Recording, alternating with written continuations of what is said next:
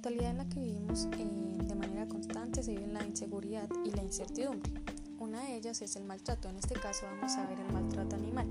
El maltrato animal es un delito recogido o que está en, en el Código Penal y este debe ser denunciado ante los organismos competentes y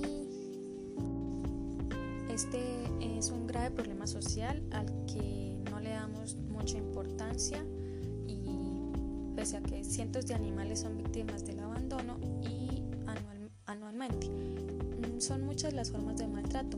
Eh, por ejemplo no alimentarlos dándoles castigos eh, físicos o psicológicos. Para eso está en nuestras manos en colaborar para evitar el maltrato animal y denunciarlo ante las autoridades o asociaciones en defensa de los animales sobre cualquier abuso que se les presente a los animales. Thank you.